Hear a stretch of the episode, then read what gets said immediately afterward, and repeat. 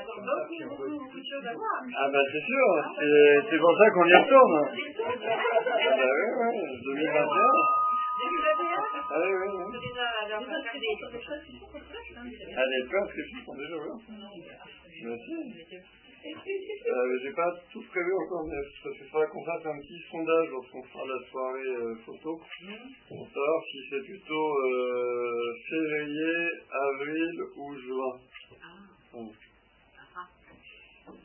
euh, c'est surtout ça en fait qui il faut fixer, mais non, j'ai la j'ai l'agence euh, lundi au téléphone pour débriefer le pèlerinage euh, 2019 et euh, je leur réserve déjà euh, 2021, euh, Marchfeld, etc. Voilà. Et après 2023, après, oui, oui, après on verra, mais non, donc, et 2021, ce serait plutôt centré sur Jérusalem.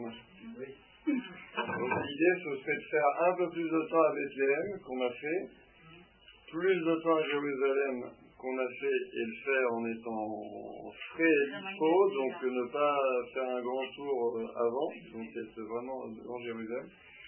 Euh, du coup, avoir un peu plus de rencontres aussi, notamment avec des chrétiens du lieu, parce que si on est plus longtemps à Jérusalem, on peut se permettre d'avoir un peu plus de rencontres, et de terminer quand même par le Mont Carmel, et faire la plaine côtière pour faire aussi un élément euh, en 2021 qu'on n'aurait pas fait en 2019. pour aussi, euh, ah non, non, non. Donc euh, ce serait Bethléem, Jérusalem et euh, Césarée maritime. Césarée.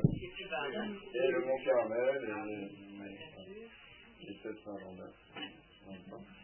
Mais euh, voilà, l'idée ce serait de, voilà, de, de faire euh, Jérusalem, mais aussi la plaine côtière pour euh, un petit, petit côté, voir quelque chose qu'on n'a pas du tout vu en 2019.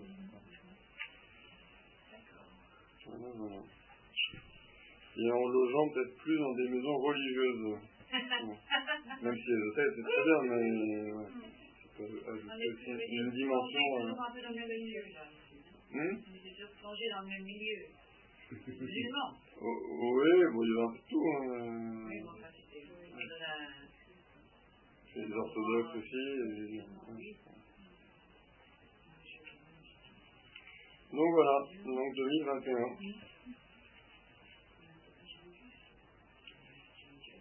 Et puis l'idée- l'idéal aussi en 2021, c'est d'avoir les mettre dans le tombeau qu'on n'a pas pu avoir. euh, cette fois.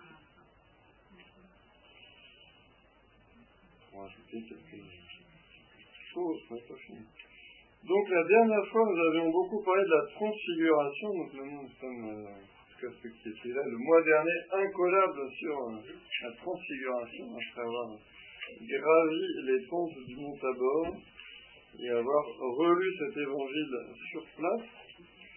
Et euh, ensuite nous avions parlé donc de cet enfant possédé et guéri. Donc on avait fait le parallèle avec Moïse qui euh, monte sur le mont Sinaï pour recevoir les tables de la loi et euh, les apôtres qui montent sur le mont Sinaï, pour- sur le mont Tabor, pour recevoir non pas les tables de la loi, mais pour recevoir celui qui est la loi nouvelle, c'est-à-dire Jésus lui-même, puisque voilà, être chrétien, ce n'est pas seulement obéir à des commandements comme dans la loi ancienne, mais c'est suivre le Christ, donc les apôtres, à l'exemple de Moïse, gravissent la montagne pour recevoir cet euh, appel du Père, celui-ci est mon fils bien-aimé, écoutez-le. Puis on avait dit ensuite qu'ils redescendent et que là ils sont confrontés finalement à l'incrédulité des disciples, un peu là encore comme Moïse, redescendant du mont Sinaï et étant confronté à l'incrédulité de son peuple. Donc euh, on avait fait le parallèle entre cet épisode de la transfiguration et le don de la loi.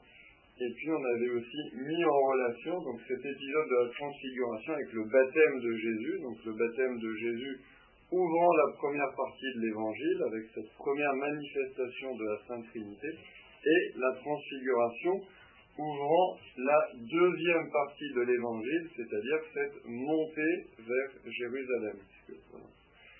Je le redis, mais euh, si on suit précisément la vie du Christ, on voit qu'il y a trois années de vie publique, donc plusieurs va-et-vient entre la Galilée et la Judée, puisque le Christ étant pieux, il va à Jérusalem, notamment pour la fête de la Pâque, mais dans les évangiles de Saint Matthieu, Saint Marc et Saint Luc, euh, cette vie publique du Seigneur est condensée en quelque sorte, comme si elle ne durait qu'une année, et qu'il y avait d'abord la partie de la mission en Galilée dans un premier temps, et ensuite une montée vers Jérusalem. C'est une vision un peu plus catéchétique, un peu plus ramassée de voir les choses dans Matthieu, Marc et Luc, alors que dans Saint Jean, on voit mieux les différents va-et-vient, les différents allers-retours.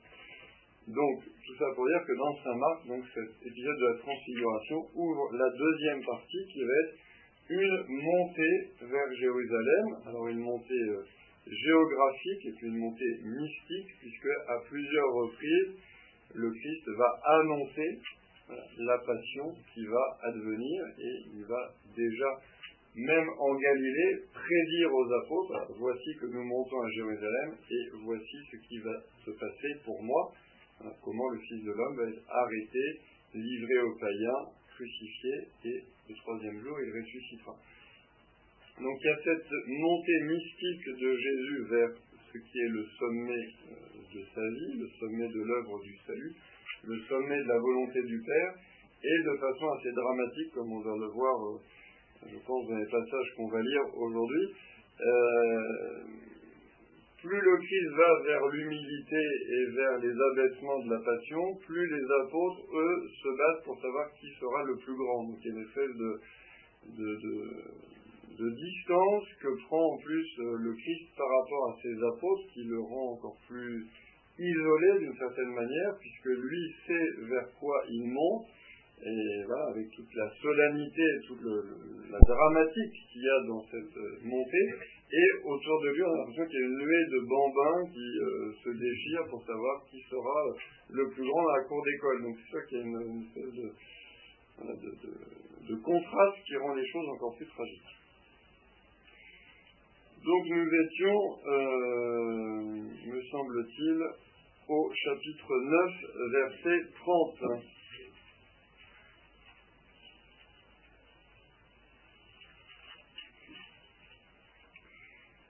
Parti de là, il traversait la Galilée, et Jésus ne voulait pas qu'on le sache, car il enseignait ses disciples en leur disant, Le Fils de l'homme est livré aux mains des hommes, ils le tueront, et trois jours après sa mort, il ressuscitera.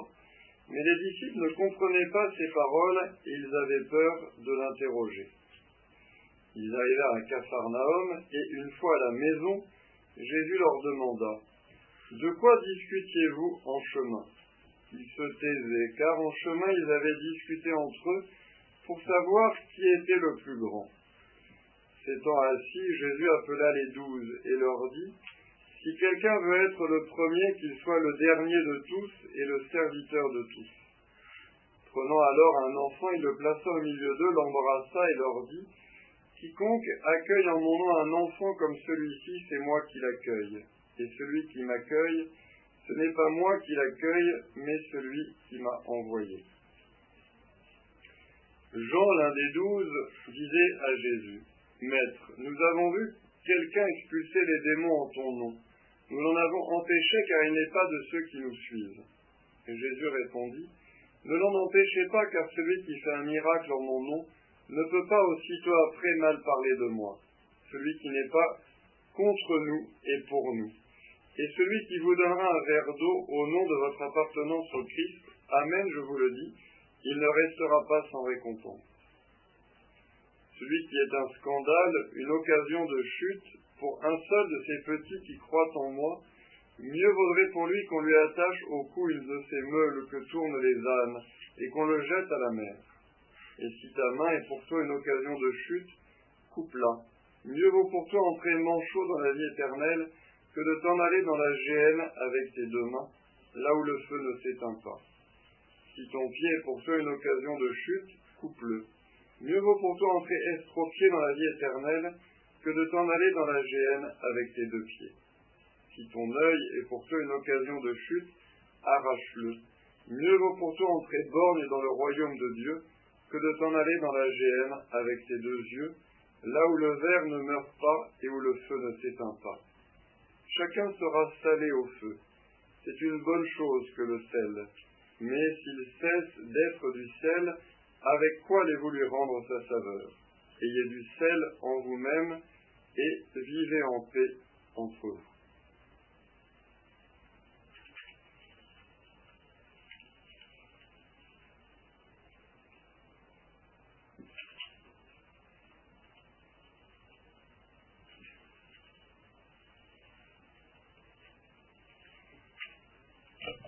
comme ce, contraste entre l'humiliation du Christ qu'il annonce et au contraire les apôtres qui discourent pour savoir qui est le plus grand. Alors, à votre avis, d'où vient cette discussion que les apôtres ont entre eux sur le chemin, de savoir qui est le plus grand? Je n'est pas sûr, on n'a pas mis un micro, mais on peut peut-être imaginer par rapport aux circonstances juste précédentes d'où pourrait venir cette discussion des apôtres sur ce qui est le plus grand.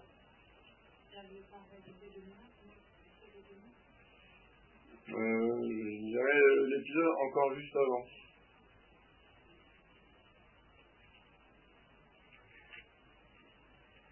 Les enfants euh, Juste avant le miracle. Oui, je pense que effectivement, c'est quand même pas anodin. Le Christ monte euh, sur la montagne de la transfiguration juste avec Pierre, Jacques et Jean, qui sont quand même, bon, même si peut-être ils n'en disent rien, puisqu'ils ont la consigne de ne rien dire, mais enfin souvent dans l'évangile, ceux qui ont consigne de rien dire sont les premiers à parler. Mais euh, donc on ne sait pas s'ils ont dit quelque chose, mais bon, les autres ont sans doute très senti qu'ils n'étaient pas juste allés sur le mont Tabor pour cueillir des champignons. Et euh, pendant ce temps-là, ceux qui étaient en contrebas euh, ont plutôt rencontré l'échec, puisque donc il y a ce, cet enfant qui n'arrive pas à guérir. Donc forcément, ça ne peut que créer des discussions sur euh, qui est le plus grand, qui est le plus puissant, qui est le plus proche du Christ, et vous, vous êtes resté en bas, puis vous avez vu, vous n'avez rien fait, alors que... Voilà, donc c'est sans doute aussi euh, de ce choix de Jésus de prendre avec lui Pierre, Jacques et Jean que naissent ensuite les discussions euh, sur le, chemin. On, verra la mère de, Jacques et de Jean demander justement que ses fils eh soient placés au plus près euh, du roi lorsque le royaume de Dieu arrivera dans sa puissance. Donc on peut penser voilà, que Jacques et Jean euh, les deux frères euh, ne sont peut-être pas les derniers justement à, envisager un avenir euh, radieux, puisque pourquoi ils discutent de savoir qui sera le plus grand? Bah, Parce que ils imaginent sans doute que le Christ monte à Jérusalem pour enfin manifester son autorité, sa puissance de manière définitive pour établir son règne, et que eux qui l'ont accompagnés depuis les commencements bah, seront les ministres. Donc euh, c'est de savoir en fait qui sera euh, le ministre du Messie avec le plus d'aura, le plus de puissance. Et, donc il y a cette discussion effectivement sur qui sera le plus grand, qui vient sans doute à la fois du fait que Jésus n'a pas pris tous les douze pour l'accompagner à la transfiguration, et puis que euh, dans cette annonce nous montons vers Jérusalem, les apôtres ne retiennent que ce qu'ils comprennent.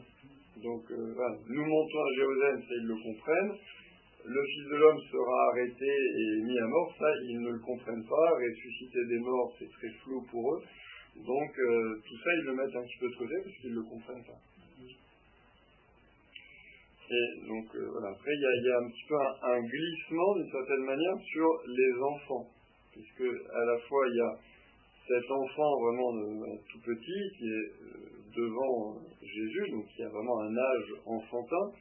Et puis, dans un deuxième temps, Jésus va plutôt parler euh, des enfants au sens spirituel, puisque un de ces petits qui croient en moi, euh, là on peut penser que c'est plus seulement les petits au sens jeune, mais que ce sont les disciples qui justement sont appelés dans la lignée de Jésus à être petit à être humble. Donc là, je pense qu'il y a aussi un, peu un, glissement de sens entre, les deux passages.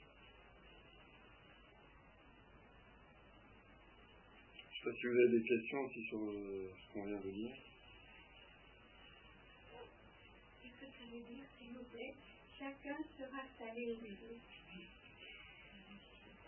Alors, je pense que là, effectivement, c'est un, bon, passage un peu, effectivement, un peu, un peu énigmatique, il hein, ne faut pas se le, cacher. Euh, il y a une espèce de, d'enchaînement un petit peu, euh, un petit peu logique, mais qui passe dans notre logique à nous, mais entre Jésus qui entend cette discussion sur qui sera le plus grand, Ensuite, il met un enfant donc pour les appeler à euh, l'humilité. Et ensuite, il en vient à parler de ceux qui euh, scandalisent les petits, donc soit les petits, euh, les enfants, soit les, petits, les disciples humbles, qui n'ont pas forcément, forcément une grande intelligence ou de grandes capacités pour se défendre contre le mauvais, contre les tentateurs, contre ceux qui essaient de les arracher à la foi. Donc là, il y a une petite, euh, petite malédiction, on va dire, sur ceux qui sont cause de scandale.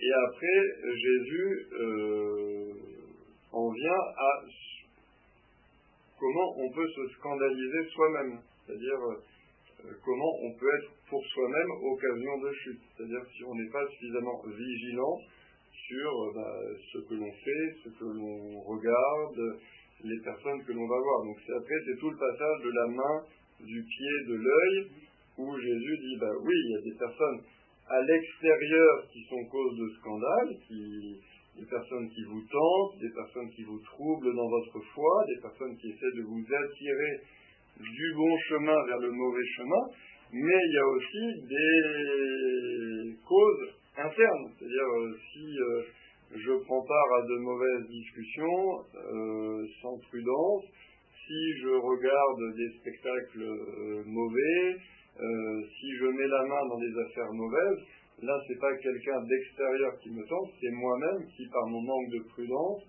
qui en choisissant de m'aventurer dans des mauvais chemins, crée ma propre chute. Et c'est là où Jésus dit, ben, il vaut mieux euh, arriver borgne dans le royaume des cieux, ça veut dire qu'il faut s'arracher un œil, mais ça veut dire qu'il vaut mieux se priver de certains spectacles sur cette terre pour préserver son âme, plutôt que de vouloir tout voir. Euh, voilà, on voit bien les applications qu'on peut faire aujourd'hui en matière de films, notamment. Euh, voilà, il y a, il y a des spectacles qu'on ne peut pas mettre devant un œil chrétien sans que le cœur ne soit troublé. Le Christ dit bah, mieux vaut s'abstenir de ce genre de spectacle pour garder la paix et la bonté de son cœur. Donc il y a de la discussion sur qui est le plus grand, on passe à l'exemple des enfants, de l'enfant devant, on passe à l'enfant spirituel, donc cette simplicité de cœur, cette humilité de cœur, de l'humilité de cœur, on passe à ceux qui mettent en danger cette humilité, cette simplicité, donc soit les tentateurs extérieurs, soit notre manque de prudence intérieure. Et de euh, ce manque de prudence, bah, le Christ euh, en vient aux fins dernières, puisque finalement il nous dit, ben voilà, si euh, vous ne pouvez pas vouloir profiter de tout sur cette terre, ce qui est bon et ce qui est mauvais, euh, tout regarder, les bons spectacles et les mauvais spectacles, mettre la main aux bonnes affaires, aux mauvaises affaires, et puis que ça n'ait pas de conséquences sur votre vie éternelle. Donc finalement, le Christ en vient à la fin, aux fins dernières, et donc euh, à ce feu euh, de la GN. Et ensuite, effectivement, donc en liaison avec ce feu, ça marque a mis bout à bout euh, trois remarques sur le sel. Donc le sel en tant que feu, le sel en tant qu'il donne de la saveur aux choses, et puis euh, le sel donc non seulement en tant qu'il donne de la saveur en nous-mêmes, mais aussi en tant qu'il nous donne de la saveur dans nos relations sociales. Donc il y, a, trois choses ensuite sur le sel. Alors pour revenir, chacun sera salé au feu. Euh, là, c'est plus, semble-t-il, le feu de l'épreuve. C'est-à-dire que de même que le sel, effectivement, peut euh, avoir une dimension un peu de feu, au sens où il met un peu d'ardeur, il met un petit peu de, d'épices, enfin il met de, la, consistance dans des choses insipides, et eh bien de même, le feu de l'épreuve révèle finalement le, le goût que nous avons. De même que le sel révèle un peu le goût des choses, eh bien le feu de l'épreuve révèle en quelque sorte qui nous sommes vraiment. C'est-à-dire, euh, tant que je ne suis pas confronté à l'épreuve, je ne sais pas très bien ce que j'ai en moi. Si je suis confronté, pour revenir à l'exemple de la main, du pied, de, l'œil, à une tentation, là en revanche, je suis sommé de choisir. Soit je vais mettre Dieu au-dessus et je vais décider bah, de, de, fermer les yeux, de refermer la main, de ne pas euh, me diriger vers cette tentation, et donc je vais forcément me priver de quelque chose qui peut paraître, euh, en tout cas extérieurement, délectable. Soit, si je mets Dieu en dessous, bah, je vais me dire, oh, bah, c'est dommage, euh, ce spectacle, il est quand même très alléchant, euh, cette affaire elle est très bonne, cette discussion elle est intéressante, même si je sais que ça va me priver de Dieu. Et donc, une fois que je suis dans le feu de la, de la tentation, une fois que je suis dans le feu de l'épreuve, eh bien, le fond de mon cœur se révèle. Qu'est-ce qui est finalement le plus important pour moi? De rester fidèle à Dieu, quitte à devoir me priver c'est ce que veut dire donc euh, se couper la main, se couper l'œil, etc. C'est-à-dire se, priver d'un plaisir, se priver d'une forme de délectation, qui, peut, qui est mauvaise, qui est issue du péché, mais il y a quand même une forme de délectation. Donc, est-ce que je me prive de ça, ou est-ce qu'au contraire je vais vers ça, et ça veut dire bah, finalement que mon amitié avec Dieu, ma relation avec Dieu, a moins d'importance que ce qui pouvait apparaître. Donc être salé au feu, je, pense que euh, c'est un, petit peu cette idée de, euh, de même que le sel révèle un petit peu le goût des, aliments, eh bien le feu de l'épreuve révèle le fond de mon cœur.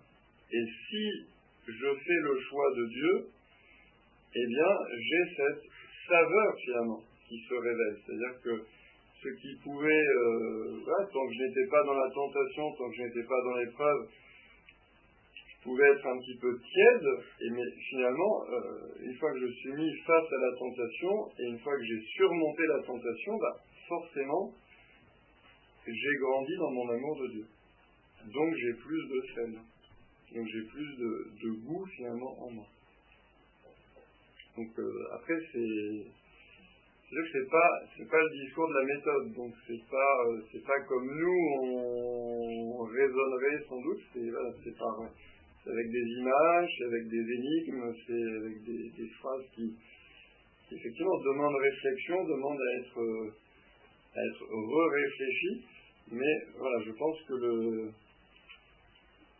l'enchaînement logique c'est ça, c'est-à-dire euh, c'est l'épreuve qui révèle le fond du cœur et si je surmonte l'épreuve avec la grâce de Dieu, ben finalement, je suis meilleur après l'épreuve qu'avant. Un peu comme, euh, un peu comme les martyrs d'une certaine manière.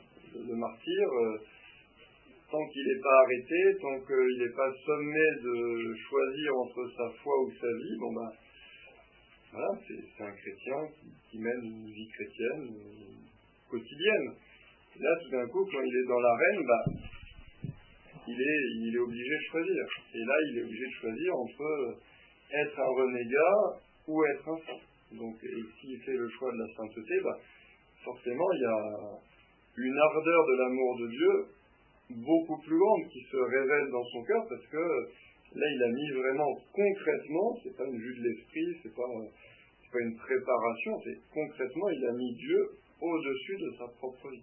Donc forcément, il a donné à Dieu la preuve ultime qu'il l'aimait au-dessus de tout. Alors bon, nous, pas forcément dans le martyr tous les jours, mais en tout cas, voilà, ces épreuves, euh, bon, avec l'idée, euh, coupe ton pied, coupe ta main, coupe ton œil, bon, il y a quand même une forme de, de martyr aussi.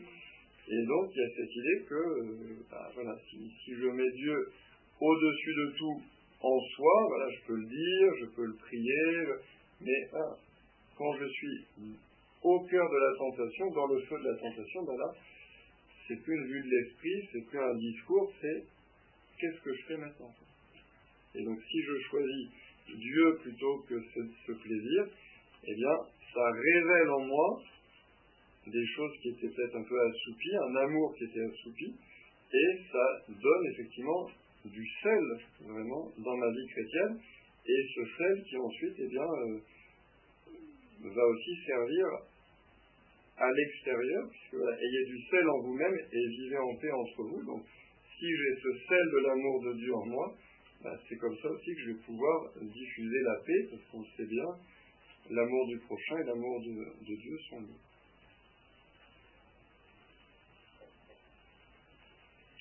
si vous avez d'autres questions sur ce. Pour, pour revenir aux apôtres oui. qui ne comprennent pas le, le fait qu'ils cherchent à, à, une hiérarchie en fait.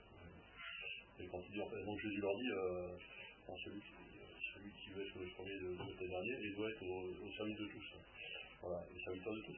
En fait, ils, en ils comprennent toujours pas parce qu'en fait, on retrouve la même, la même chose au moment du lavement des pieds. C'est vraiment le des pieds, à nouveau, ils refusent. Parce qu'ils ne veulent pas, ils n'ont pas toujours pas compris quoi. C'est quelque chose qui, pour eux, euh, ça, ils ne comprennent pas. Ils ne comprennent pas ça, ah oui, c'est vrai que c'est quelque chose qui est difficile à comprendre. Hein. Est-ce que, est que ça, enfin voilà, après, je sais pas, mais est-ce que ça, euh, faut pas un petit peu à la mission dans l'église apostolique? C'est-à-dire que, ah, sans l'église apostolique, le premier, le dernier, euh, on chacun.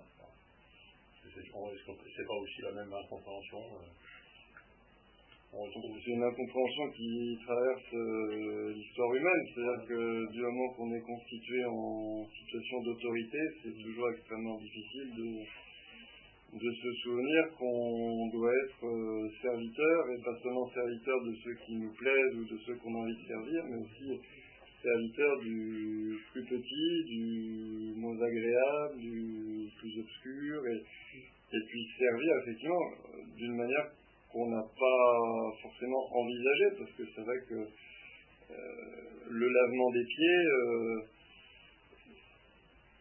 là aussi, je pense que les apôtres, sur leur dit il faut être serviteur, etc., ils seraient peut-être dit oui, euh, mais parce qu'on imagine serviteur de Dieu dans le temple, ou serviteur de Dieu à l'armée, ou, mais c'est vrai que là, faire le travail vraiment de l'esclave le plus bas de gamme, c'est, je pense, quelque chose qui leur échappé complètement. Ouais. Et puis, on est dans une société aussi très masculine. Donc, euh, là, c'est aussi être le serviteur des enfants, des femmes, euh, ce qui bouleverse totalement le, la vision sociale que les apôtres euh, pouvaient avoir, je pense.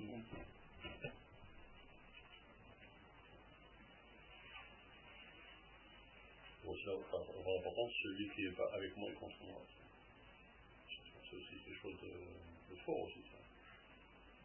Ah, c'est plutôt le contraire. Enfin, ouais, enfin, celui qui... Il y a les deux formules dans les ouais, Il y a à la fois celui qui n'est pas avec moi est contre moi, et celui qui n'est pas contre moi est avec moi. Donc c'est, mais c'est pas dit dans le, c'est pas dit de la, c'est pas dit dans le même contexte, sinon ça pourrait, pourrait être un peu bizarre. Euh, celui qui n'est pas avec moi et contre moi, c'est quand le Christ demande vraiment genre, une adhésion à sa personne. Et quand il dit, voilà, enfin, ça, ça pourrait être narcissique, hein, il, est l'envoyé du Père, donc il renvoie tout au Père, mais il dit bien, voilà, euh, je suis la voie, la vérité et la vie, si vous n'êtes pas avec moi, euh, forcément, vous êtes contre moi. Parce qu'il n'y a qu'un chemin. Il n'y a pas deux chemins, il n'y a pas trois chemins. Il n'y a, qu'un sauveur et il n'y a qu'un chemin. Et si vous, si vous êtes contre, si vous, si vous n'êtes pas sur ce chemin-là, il n'y a pas d'option, on n'est pas à l'arrêt de bus. Il n'y a pas, a pas euh, soit je suis sur le chemin, soit je suis à l'arrêt, l'arrêt de bus. Euh, non, pas. L'homme est forcément euh, appelé à choisir, parce qu'il est sur cette terre pour choisir. Et le Christ, par sa lumière, révèle ce choix. Je suis le Sauveur, je suis l'envoyé du Père. Soit vous me reconnaissez comme tel, soit, si vous ne me reconnaissez pas comme tel, forcément, à un moment ou à un autre, vous vous opposerez à moi. Publiquement ou dans le secret du cœur. Alors que là, quand le Christ dit celui qui n'est pas contre nous est avec nous, il parle de gens qui ont déjà adhéré à Jésus. Parce qu'ils expulsent les démons au nom de Jésus. Mais physiquement, ils ne marchent pas avec les apôtres. Mais ce n'est pas la même chose dans la première, celui qui n'est pas avec moi et contre moi, le Christ il parle d'une adhésion du cœur. Alors que là, euh, les apôtres euh, ont voulu un petit peu faire la police et euh, voilà, embrigader des gens en disant mais soit vous nous suivez, soit vous n'êtes pas disciples de Jésus. Et Jésus, non, voilà, il n'y a pas que ceux qui me suivent physiquement là sur les chemins de Galilée où je marche actuellement, qui sont mes disciples. Donc c'est pas la même. il y a les deux formules qui pourraient se contredire, mais en fait c'est pas la même opinion. Et le Christ dit voilà, celui qui, est vraiment mon disciple, c'est celui qui me reconnaît comme le Fils de Dieu, comme le Sauveur, euh, mais pas forcément celui qui me suit de façon euh, active euh, en étant physiquement à mes côtés. Et heureusement, parce que je ne pas physiquement à mes côtés, mal barré.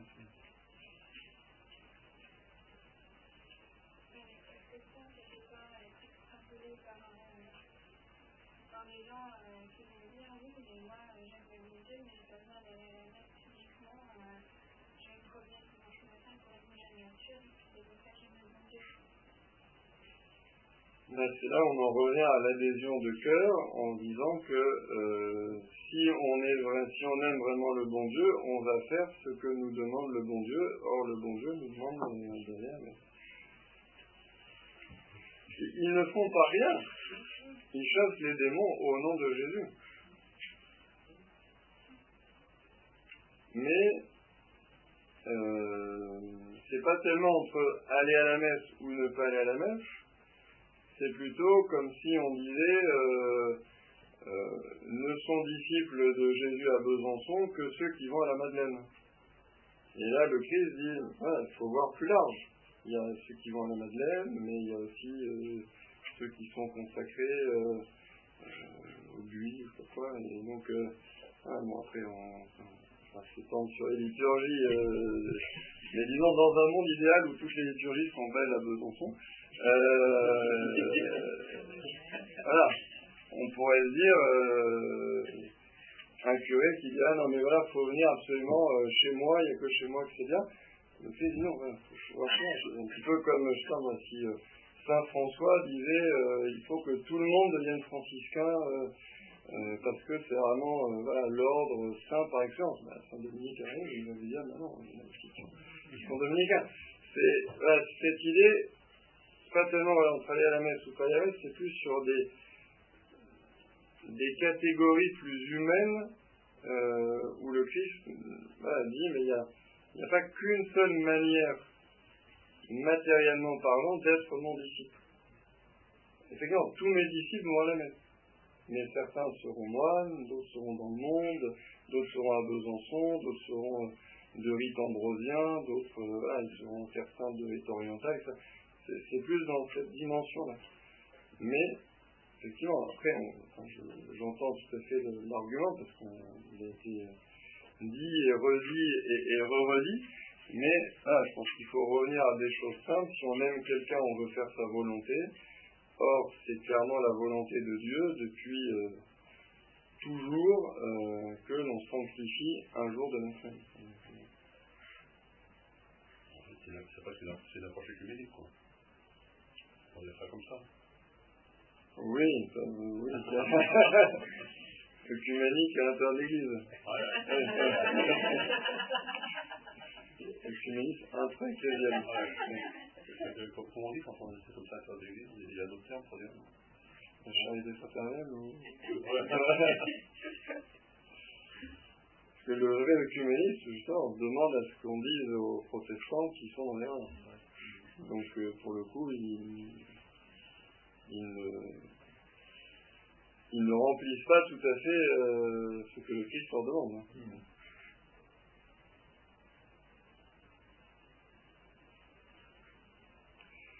Donc on continue, chapitre 10. Partant de là, Jésus arrive dans le territoire de la Judée, au-delà du Jourdain.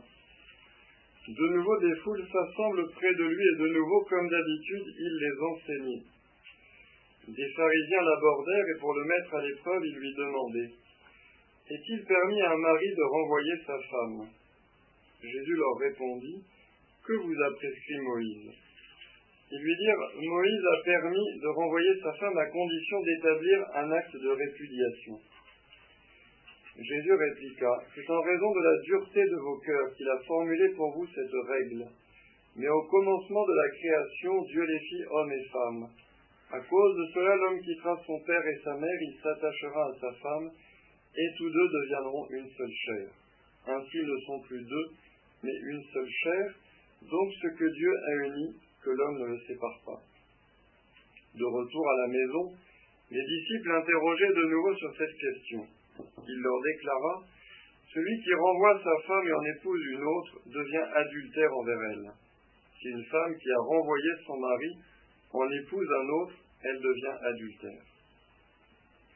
Des gens, gens présentaient à Jésus des enfants pour qu'il pose la main sur eux, mais les disciples les écartaient vivement. Voyant cela, Jésus se fâcha et leur dit Laissez les enfants venir à moi, ne les empêchez pas, car le royaume de Dieu est à ceux qui leur ressemblent. Amen, je vous le dis, celui qui n'accueille pas le royaume de Dieu à la manière d'un enfant n'y entrera pas. Il les embrassait et les bénissait en leur imposant les mains.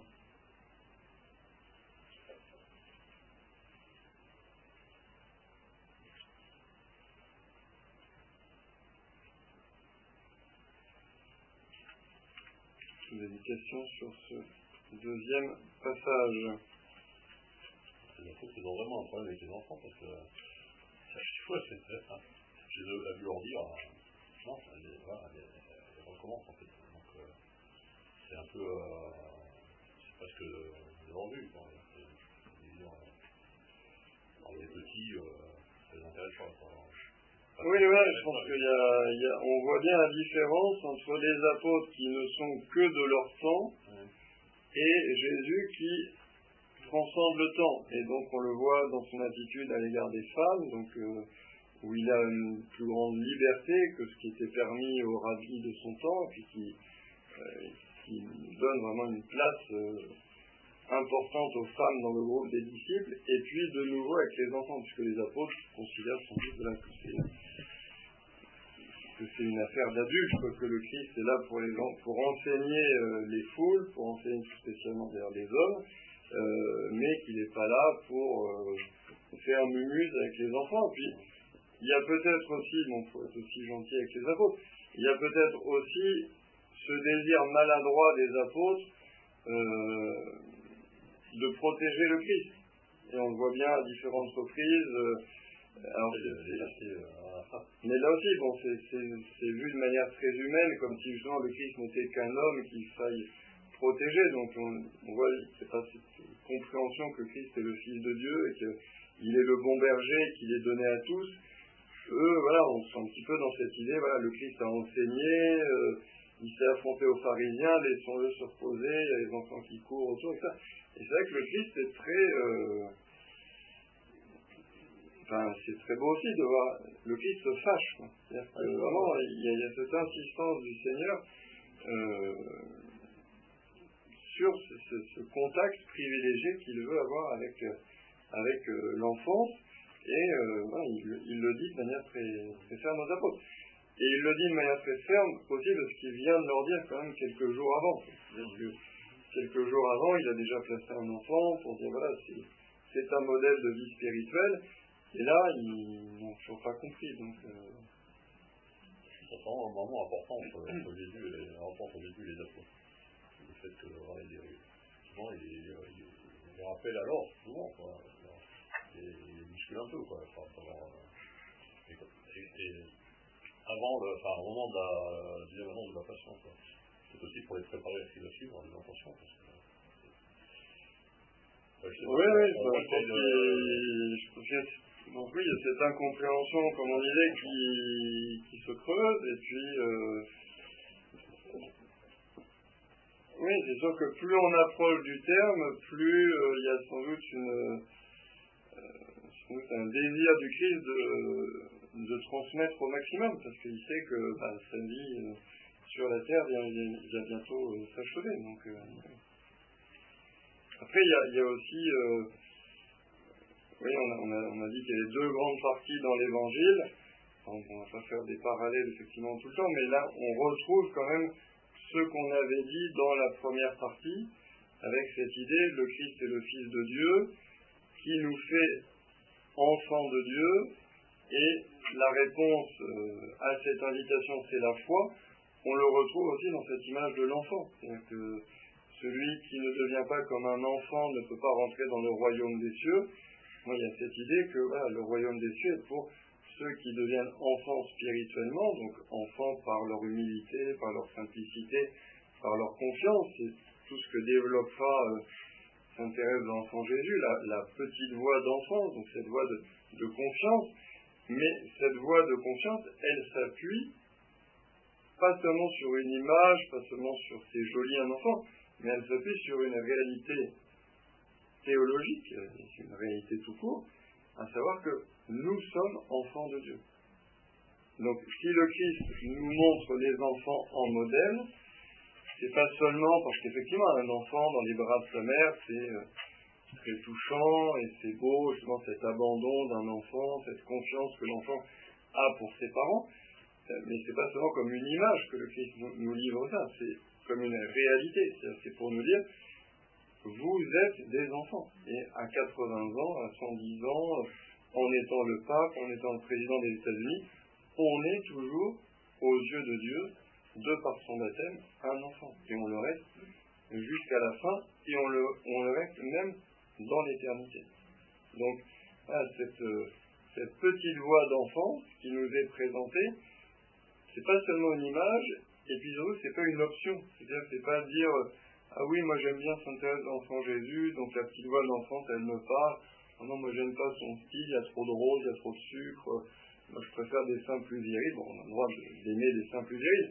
Mais euh, la petite voix d'enfant de Sainte Thérèse d'enfant Jésus, c'est pas une école de spiritualité parmi d'autres. Et ça, ça a toujours été euh, présenté comme ça par des papes successifs. C'est le retour au cœur de l'évangile. Pourquoi? Là encore, parce que cet esprit d'enfant, ce n'est pas une image, c'est la réalité la plus profonde de ce que nous sommes dans le Christ. Puisque le Christ fait de nous des fils et des filles, qui nous donne cet esprit saint qui nous fait crier Abba, c'est-à-dire papa, comme dit Saint Paul. Donc voilà, le cri par excellence du chrétien, c'est papa, qu'il s'adresse à Dieu. Donc ça nous place forcément dans cette situation d'être enfant.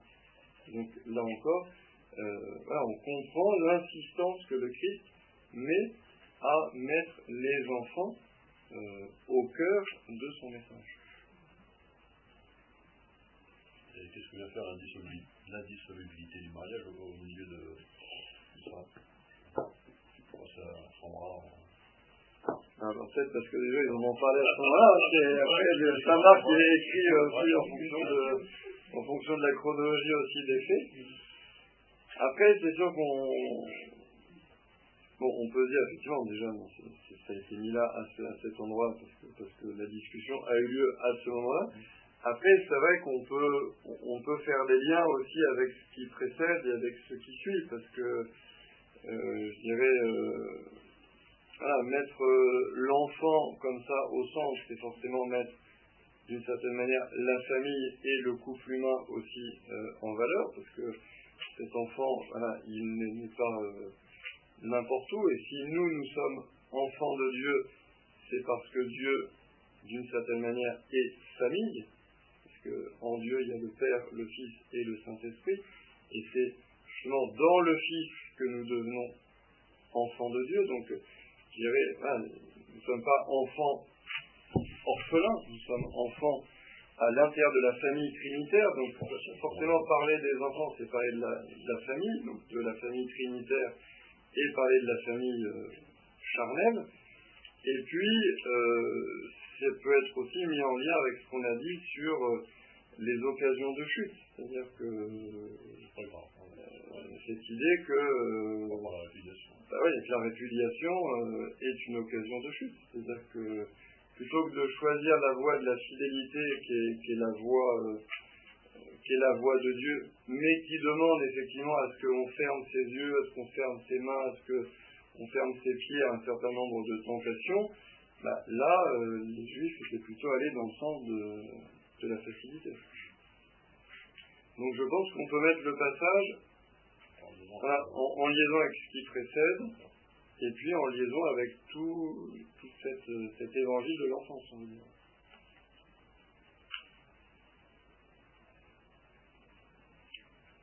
Donc on peut souligner aussi le parallèle, hein, celui qui renvoie sa femme et en épouse une autre, c'est une femme qui a renvoyé son mari en épouse un autre. Que le cas se présentait tous les quatre matins aux pharisiens. Donc c'est aussi une manière pour le Christ d'annoncer euh, ce qu'il vient d'annoncer juste avant, c'est-à-dire de proclamer de nouveau que dans le Christ, hommes et femmes ont même dignité, ce qui n'est pas le cas dans la société méditerranéenne du temps de Jésus. Et donc il y a un aspect révolutionnaire d'une certaine manière de ce message que Saint Paul formulera en disant dans le Christ il n'y a plus ni homme ni femme, ni juif ni grec, ni esclave ni homme libre. Alors, ça ne veut pas dire qu'on n'a plus de genre et qu'on est tous euh, allés dans les toilettes neutres du moment qu'on est disciples du Christ. Mais ça veut dire que il n'y a plus dans le Christ cette euh, dissociation, cette inégalité qu'il y avait entre l'homme et la femme, entre le juif et le grec, entre l'homme libre et l'esclave. Après, les juifs, ils resteront juifs de peuple, les grecs, ils resteront grecs, les hommes, ils resteront femmes, les hommes, ils restent hommes, pardon, les femmes restent femmes, et malheureusement, les esclaves, pendant un certain temps encore, resteront esclaves, et les hommes libres resteront des hommes libres. Mais pour dire, voilà, euh, cette dignité que proclame le Christ, elle s'applique à tous, et même elle transcende ce que la société peut garder encore d'inégal. Parce que quand Saint Paul parle, oui, peut-être dans les communautés chrétiennes, euh, les hommes et les femmes sont égaux, euh, peut-être que les esclaves et les hommes libres deviennent égaux parce que les chrétiens affranchissent leurs esclaves. N'empêche que dans tout le monde antique dans lequel vit Saint Paul, c'est pas du tout vécu comme il le dit. Donc, ce qui veut dire, c'est que, à la fois, c'est un horizon social que, hein, que cette dignité égale, eh bien, elle se traduise dans les sociétés quand elles deviendront chrétiennes, et même avant que les sociétés ne deviennent chrétiennes, dans les sociétés païennes, le Christ est venu déjà mettre un, un serment, en quelque sorte, qui fait que eh bien, un esclave et un homme libre se regardent comme des frères. Même si, euh, dans la société telle qu'elle est, euh, ben, les esclaves, peut-être malheureusement, restent encore un temps esclaves et euh, inférieurs aux hommes libres. Mais il y a ce regard que le Christ nous invite à poser qui est profondément révolutionnaire et qui vient d'une certaine manière, déjà mettre ce, ferment à l'intérieur de sociétés bah, qui n'étant pas du tout chrétiennes, ne sont pas, sont pas aptes encore à, entendre ce message, mais c'est déjà là en quelque sorte. Et qu'est-ce que Moïse avait vraiment dit sur le sujet? Est-ce que c'était l'invention des, pharisiens Ah non, je pense qu'il avait vraiment euh, permis la répudiation. Ouais, mais pas comme une loi divine, mais comme une loi, euh, comme une permission, comme le dit le Christ, euh, parce que euh, sinon le langage de Moïse devenait inaudible. Mais, un, peu d'une certaine manière, comme Dieu permet que les premiers patriarches soient polygames.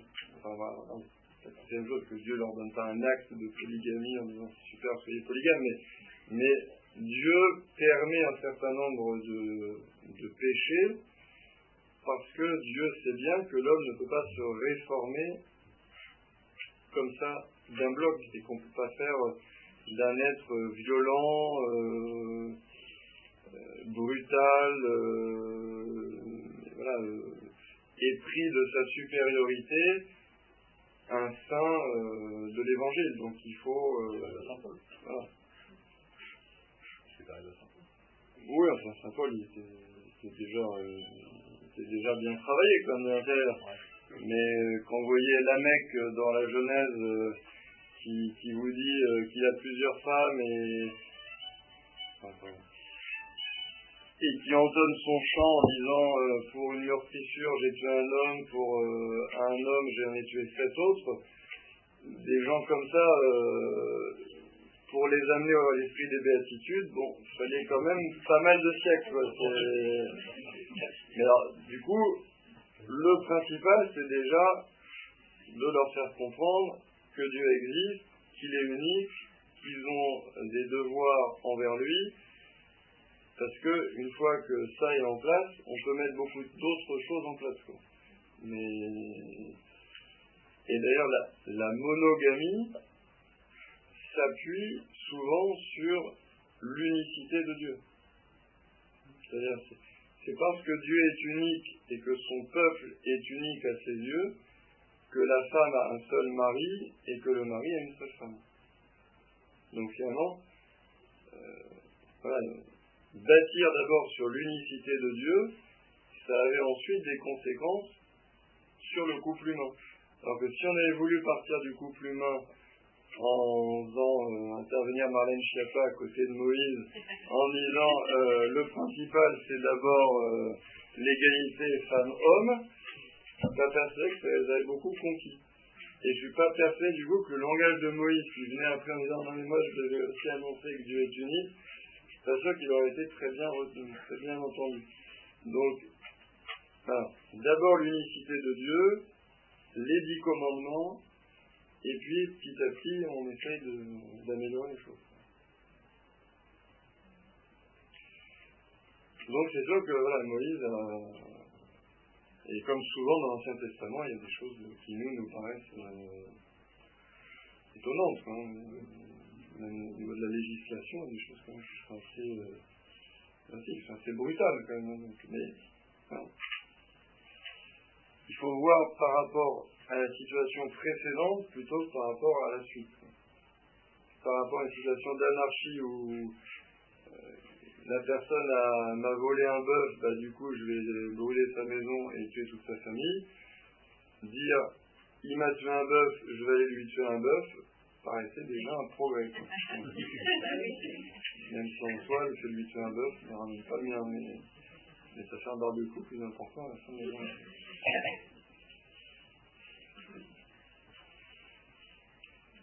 mais c'est important là. Jean-Paul II a commenté justement, Jean-Paul II a fait beaucoup de catéchèses pendant plusieurs années le, mercredi sur euh, le couple humain, sur la sexualité, et il s'est beaucoup appuyé sur ce passage, du Seigneur Jésus, euh, qui renvoie au commencement. Au commencement, il n'en était pas ainsi, euh, que, même dans Saint Matthieu, il y a deux fois le au commencement. Et, donc pour Jean-Paul II, voilà, le Christ nous dit bien que si on veut connaître le plan de Dieu sur l'homme et la femme, eh ben, il faut d'abord lire la Genèse. Et effectivement, il fera des commentaires de la Genèse, d'ailleurs, vraiment magnifiques. Et, vraiment, dans la lumière justement de, cet enseignement de Jean-Paul II, on découvre dans la Genèse des, choses bah, sur lesquelles on passerait très vite, mais en fait qui ont beaucoup à nous dire sur euh, la masculinité et la féminité. on n'est pas là pour commencer à Genève. Donc, on va dire peut-être s'arrêter. Euh, Est-ce que vous avez quand même des questions avant que nous montions à l'oraison avec la croix? J'avais la croix? Très bien. On est sur la Genève. D'accord. Je laisse. À bientôt.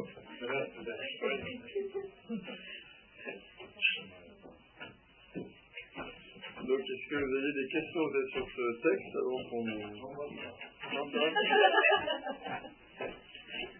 monte hein. Je signale aux hommes que c'est quand même l'homme qui quittera son père et sa mère. Parce que souvent, euh, l'homme reste quand même très attaché à sa maman et demande plutôt à son épouse de quitter ses parents, mais, mais c'est quand même l'homme qui quitte son père et sa mère dans l'histoire. Ah ben oui, mais quand je disais avec lui, non, c'est bien, à Nazareth, Saint Joseph est-il venu chez, la, Vierge chez, chez Saint Joseph. Donc, euh, je me dis, il a pris chez lui. Ah oui. Oui, je pense qu'il l'apprend chez lui, mais c'est pas vraiment chez les parents de Saint-Joseph. Ah, ah non, c'était chez moi.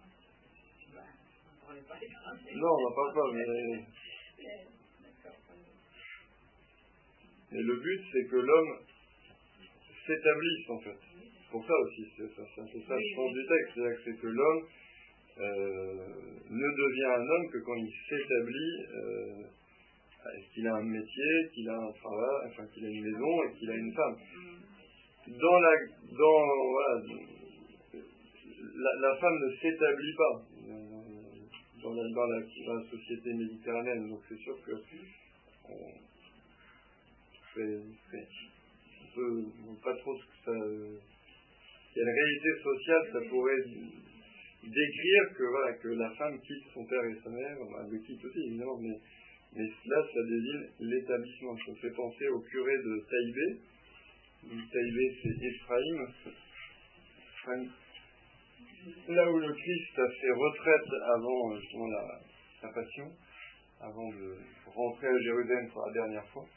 Donc il y a un des un village 100% chrétien qui est soutenu par le Saint-Sépulcre, maintenant s'appelle Taïbé, donc c'est son nom arabe.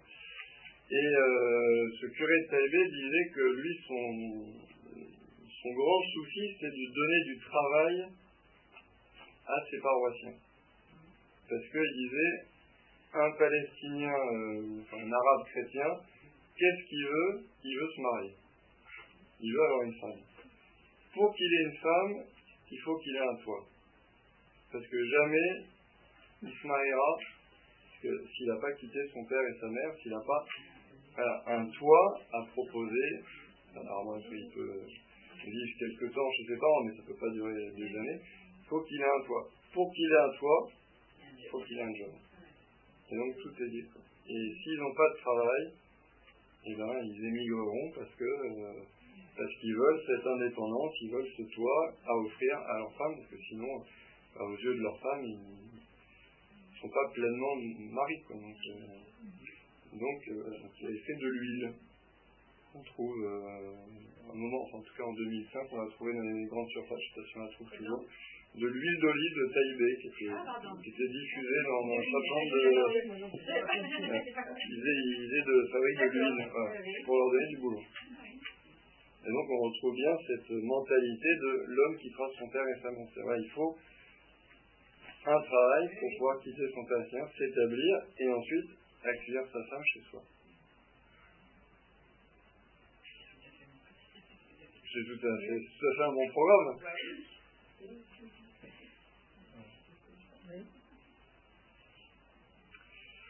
Donc nous continuerons dans deux semaines, le 28, avec ce très beau passage du jeune homme riche. Troisième annonce de la passion et l'autorité comme service. Vous voyez, le message n'est pas encore À qui Puisque, encore une fois, le Christ va dire le premier sera l'esclave de tous.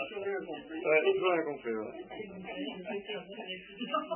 Ah bah c'est clair, là, le, premier sera celui qui veut devenir grand parmi vous sera votre serviteur. Là c'est clair. Oui, D'accord, mais d'habitude, parle en parabole, langage